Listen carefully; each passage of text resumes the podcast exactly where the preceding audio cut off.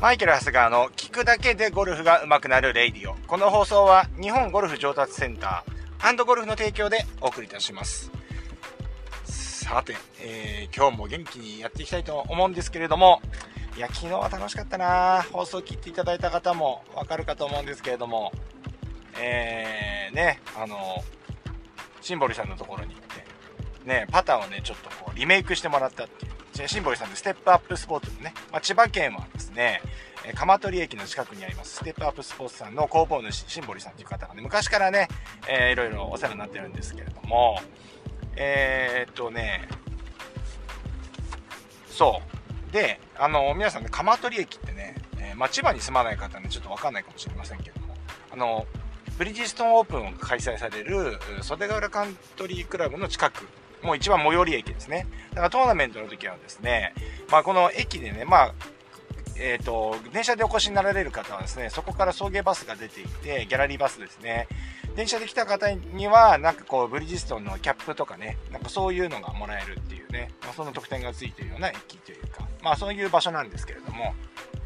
まあそこで、あの、工房をやってらっしゃるということでですね、もう何年来付き合いですかね。まあ僕がもう創業した時にはもうやってたの、同じぐらいしたかな。だから17、8年独立されてからやってんじゃないかと思うんですけども。まあ、あの、すごくね、もともとね、あの、教員資格があるような方で、なんかね、話がね、あの、すごいんですよ。うんちくが。はい。まあ、ご存知の方はね、わかると思いますけれども、ね、えー、シンボリワールドがね、えー、ありますんで、えー、まあ、それをね、みんなた多分それをね、聞きにね、あの、お客さんも言ってるんでしょうけど、はい。で、勉強になりました。で、まあ僕はね、本当に、あの、注弱パター、ずっと使ってなかった注弱パター、スコッティ・キャメロンの注弱パターがあったんですけれども、もう何ですかね、よくよくね、あの、グリップ抜いてね、あの、見てもらったら、アイアンのシャフトがね、刺さってたんですよ。うん。あの、ダイナミックゴールドってね、あの、ついわゆるスチールシャフトです。スチールシャフトの、アイアンのシャフトが、あの、長尺で刺さってた。なので、あれなんですよ。まあ、パターとかで打っても、やっぱしなるんで、打った感じがね、ロングパットとかそれ、ボヨヨヨヨンってなる感じがあって、結局、使えなかったんですね、持ってても。はい。そんなにパターもね、困ってたわけじゃないし、っていうことですね。まあ、そんな感じではやってたんですけれども、まあ、昨日抜いてやってもらって、で、短く切って、結局のところ短く切って、まあ、アームロック式で打てるように、もう、なんていうんですか、えー、いわゆるデシャンボーみたいなね、パターン、もう左の腕にロックして、こう、打つというようなセッティングにして、えー、リメイクした。まあ、まだね、全然練習も何もしてないんですけれども、なんだろうね。まあ、ウキウキしますね。これ、ね、いつかこれ、これ、ゴルフの、をね、どっかで投入したいなっていうのを考えると、うん、ワクワクします。なんかそのね、ラジオの中でも言ったように、確かにクラブセッティング、今日のね、明日行くゴルフ場はこういうゴルフ場だから、このセッティングで行こうって言ってね、まあ、セッティングを変える、変えていくっていうね、あのー、楽しみは確かにあるなと思いましたね。うん、あの発想って、やっぱりね、僕なかったですね。うん、まあ釣りやられてる方なんか、まあそういうのはね、もうすごいあるんでしょうけれども、うん、それも楽しいですよね。うん。で、まあまあ、そんな話で昨日は行ってきた、まあ、あ楽しみです。で、結局、ウッド系、ウッド系もですね、ドライバーとスプーンとクリークもですね、まあちょっとシンボルさんのところで頼んで、まあ出来上がりを待ってるということになります。はい。そんな感じです。今日はですね、ドローボールの打ち方。もうミスタードローボール。ミスタードローボールっていうのはですけど、今はね、なんかイメージね、すごいなんかその人につくイメージってあるじゃないですか。ね。で、これってまあ自分がつけるもんじゃなくて、こう、周りの方がね、まあそうだって感じる価値観だと思うんですよ。ブランドとかね、ブランド価値。まあ本当のね、老舗のブランドとかありますよね。例えばそのビトンだとかね、えー、グッチだとか、まあ例えばそういうお菓子屋さんとかで言うと、トラヤさんとかね、トラヤとかね、こうあるじゃないですか、ブランドじゃないですか。もうそれも名前言ったら、なんとなく、あ、ビトンだったら、あ、なんかあの茶色いロゴで、えー、こういう素材で、まあこういう、で、値段もこのぐらいだって、大体もう皆さん想像つくって、これはブランドだと思うんですけども。僕のブランドってね、結構いろいろ、まあ今のところね、これブランディング、まあプロのね、ブラね、あのー、でブランディングとしてはどうかなとは思うんですけど、結構、なんかね、揺れ動いてるというか、うん、まだ定まってない感じがあって。今はね、なんかね、まあ、YouTube とかやってるんで余計わかるんですけど、今は右腕の人みたいな感じなんですよね。右腕の使い方専門家みたいな感じになってきてる雰囲気があるんですよね。うん。で、ちょっと前はハンドファーストの人。ハンドファーストの人。で、もっと前行くとね、ドローボールの人。うん。これやっぱり、あのー、こんなイメージがある。まあでもこれってね、やっぱメディアの方にね、あの、いろいろご協力いただいて、あの、こんな私でもね、使っていただいてですね、え、ー、と、例えば雑誌であったりとか、まあその、動画ですよね、とかには出させてもらったりして、まあ、ドローボールの記事とかもね、記事というか、その、コンテンツとかもやらさせてもらったので、やっぱ公にはね、最初ドローボールの人みたいな。で、自分自身も、ドローボールっていうのはね、苦手じゃないし、あのそんな感じになりましたけれども。ねえそう、そんな感じで、まあ、ドローボールの人だったわけなんですけれども、このドローボールについてね、ちょっとみん、もう一周回って、もう一周回ってドローボールのメカニズムっていうのをもう一度やってみたいなというふうに思いますね。はい。で、えっ、ー、とまあ、まあ分かってるよみたいな方もね、いらっしゃるとは思いますけれども、まあちょっとお付き合いいただければと思いますね。はい。じゃあいきますよ。ドローボールっていうのは、まずどういうボールかというと、やっぱりこの目標に、対して、自分がね、えっ、ー、と、打ちたい方向に対して、やっぱり、えっ、ー、と、ボールが右に1回打ち出されて、それが、え、戻ってくる。要は左に曲がりながら戻ってくる。ドローボールですよね。うん。これがドローボールです。この反対が、左に出て右に戻ってくるのがフェードボールですよね。うん。で、このドローボール。これ昔からですね、えー、まあ、アマチュアゴルファーの憧れの球みたいな形だったわけですよ。私もすごく経験があります。私もずっと、まあ、剣道をやっていて、で、その後ゴルフに、えーゴルフを始めたと。まあ本当に高校に行ったので、中、小中、小中とですね、サッカーと剣道両方やってきて、で、一応中学はね、えっ、ー、と、剣道初段まで取れるんですよ。で、初段まで取ったところで、まあまあ、あの、僕、いや、あの、なんか戦いは向いてないみたいで、あの、剣道めちゃくちゃ弱かったんですよ。もう勝ったことがない。本当に。俺多分ね、俺のし、僕の知り合いで、剣道をやってた人で、試合で一回も勝ったことない人って、見たことないと思いますよ。これ、お聞きの方でもしね、剣道やられてる方いたら、あの、皆さんに言ってもらいたいです。勝ったことがない人って見たことないと思います。僕ね、一回も勝ったことないですよ。はい。そう。大体負けちゃうんですよね。よくて引き分け。うん。逃げ切って引き分け。みたいな。引き分けなんかあったっけな。でもとにかく勝ったイメージじゃないです。そう。ね。まあでも自分の中で意地でね、そのなんかこういろいろこう何て言うんですかあの防具とかもね高いわけですよで小学校とかから始めてるんで小学生でねえーと、要は防具を買ってもらってで、まあ、中学行ったらすごい育ち盛りなんですぐね防具なんか小さくなるわけじゃないですかもう何十万もしましたからねでそれで中学になって新しいのに変えて、えー、みたいなねことをねやってたわけなんですけれどもまあ、そこからね、高校行ったら本当にその、剣道部がなくて、剣道部もサッカー部もなかったんですよ。なんで、あじゃあもう、どうしようかなと思ったら、野球やろうかなと思ったんですけど、一回体験の入、体験入部みたいのがあって行ったら、なんかね、なんだろうな、なんか先輩かなんかね、喧嘩してたんですよね。もう田舎の学校だったんでね。もう本当に、あのー、そう、隣のね、中学校がね、めちゃくちゃ悪い中学校で、であのー高校もなんかその人たちが結構来てるみたいなのもあって、あの、もう、とんでもない学校だったかもしれないですね。あんまちょっと言えないですけど。はい。で、あの、そう、で、行ったらね、なんかね、喧嘩してたんかなんかしてたと思うんですよ。で、あれ、これはなんかちょっと、やべえぞ、みたいな話になってですね、えっ、ー、と、まあ、争い事嫌いじゃないですか。だから、剣道一回も勝ったことないから。ね。あの、戦いたくないんで、あの、そう、もうね、えー、負けない作戦が一番いいわけ。負けない作戦っていうかね、もうそうそうそう。戦わない作戦がね、やっぱり、ああのー、何ですか、あの、孫子の兵法とかでも言って言ってるじゃないですか。もう戦わずして勝つみたいなね。そんなね、あの、ことをね、やっぱり幼少期からね、それはね、えー、自分の身を、身をもってですね、えー、やってきている人物なんですけれども。そう。それで、えっ、ー、と、高校もないわけじゃないですか。それ野球部、や、野球もないわ、と思って、で、まあなんか、そうなんですよね。あのなぜかゴルフ？で、近くの練習場にね、手当たり次第行って、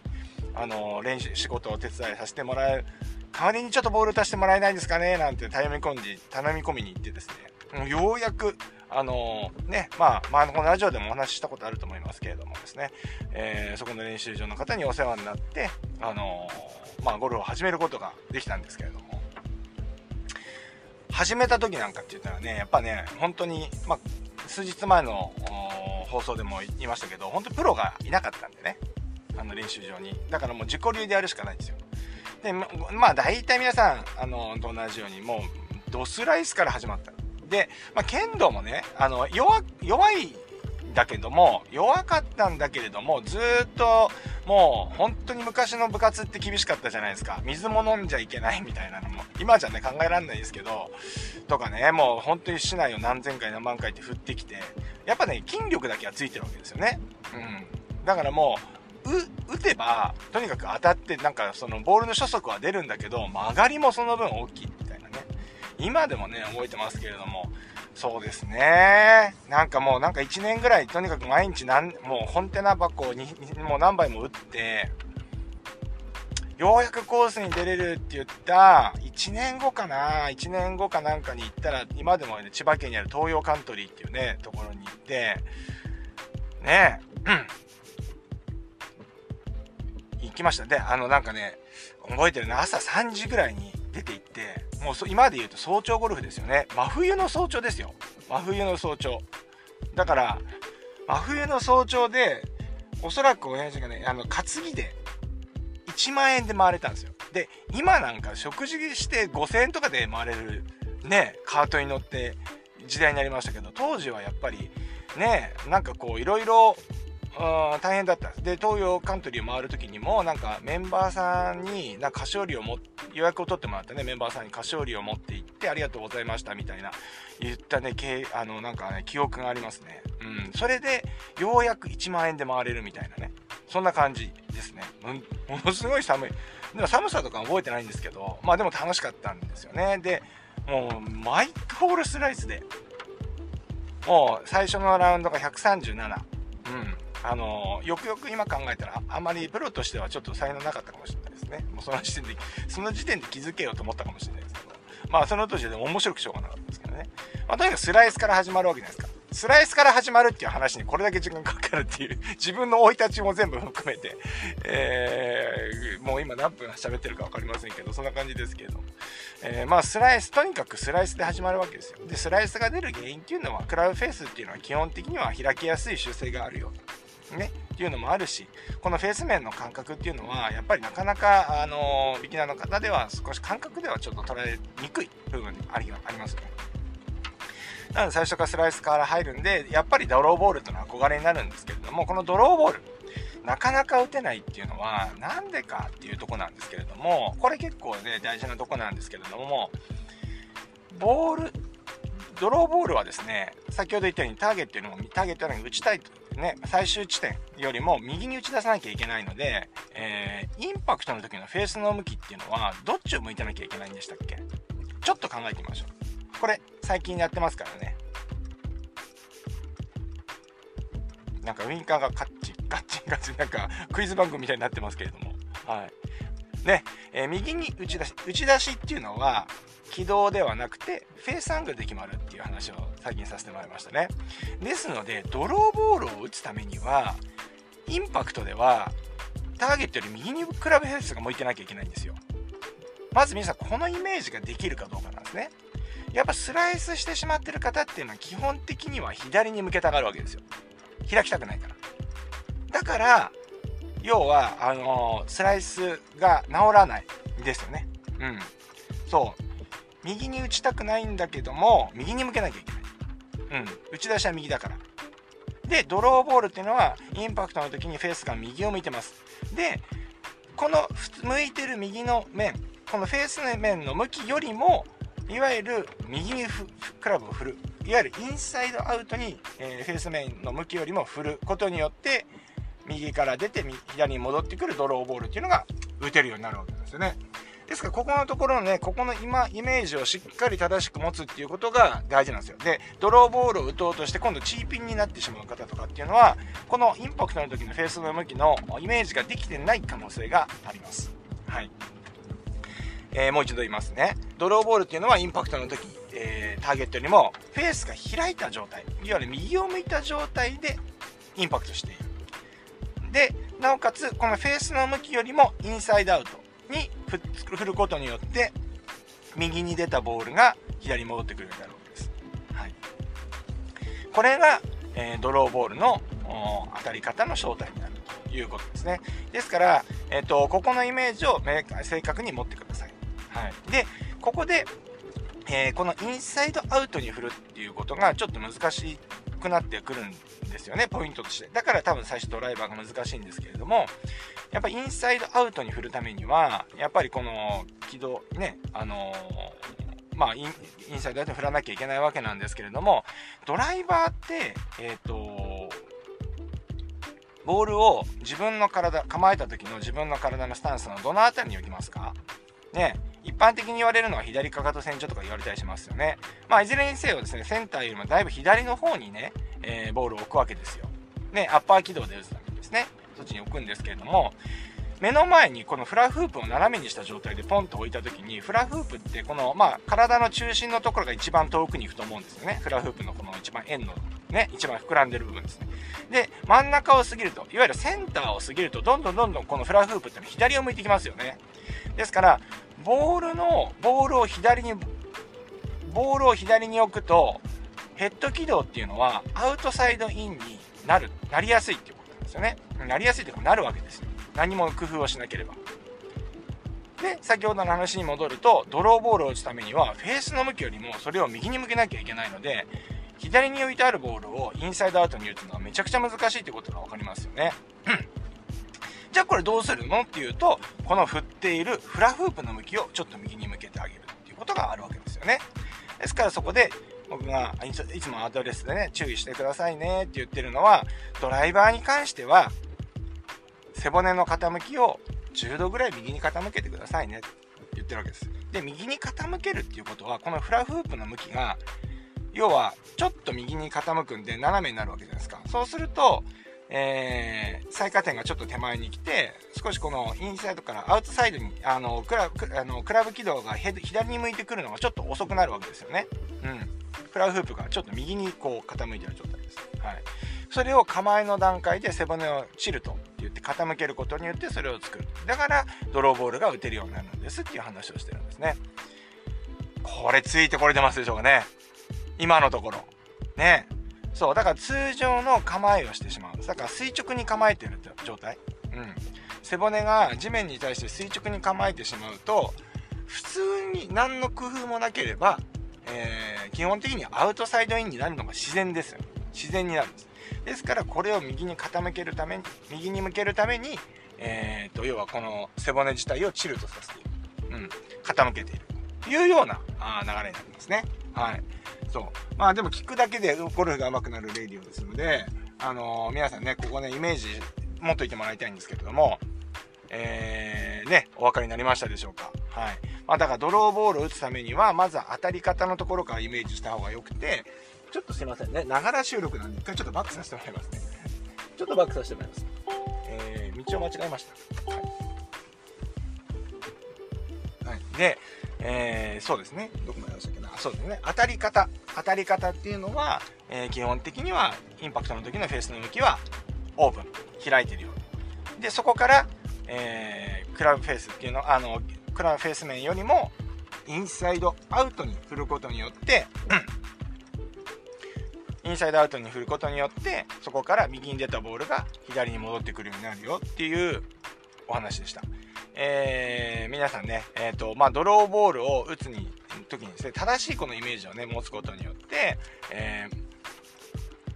綺麗なね、あの、いわゆるハイドローが打てるようになると思いますので、ぜひですね、この辺りのイメージをですね、しっかり持ってですね、えー、練習取り組んでいただければなというふうに思います。はい。そんなわけでですね、今日はドローボールの打ち方をね、ちょっと詳しく解説してみるっていうね、もう一周回ってそういう話でした。はい。まあ、そんなわけで、えー、参考になっていただければ幸いです。それでは今日もいってらっしゃい。